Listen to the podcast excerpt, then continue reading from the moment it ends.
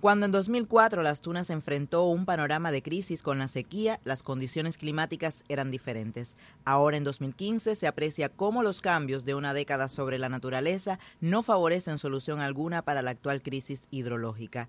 Entonces no se produjeron precipitaciones. Actualmente se registran lluvias ocurridas este año, pero aún insuficientes. Las condiciones secas persisten y se agravan. Es por ello que el Instituto Nacional de Recursos Hidráulicos valora la situación del territorio, especialmente previo al inicio del curso escolar en septiembre próximo. Inés María Chapman, presidenta de dicho instituto y miembro del Consejo de Estado, revisó con las autoridades locales las estrategias preconcebidas para responder a la actual situación.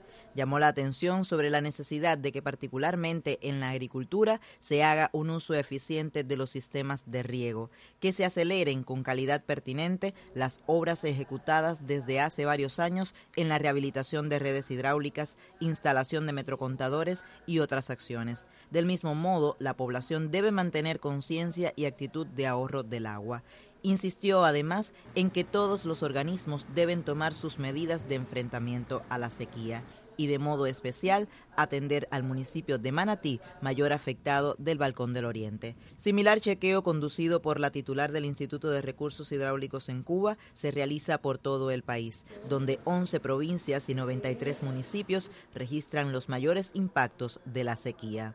Menfesí Eversley, LTV Noticias.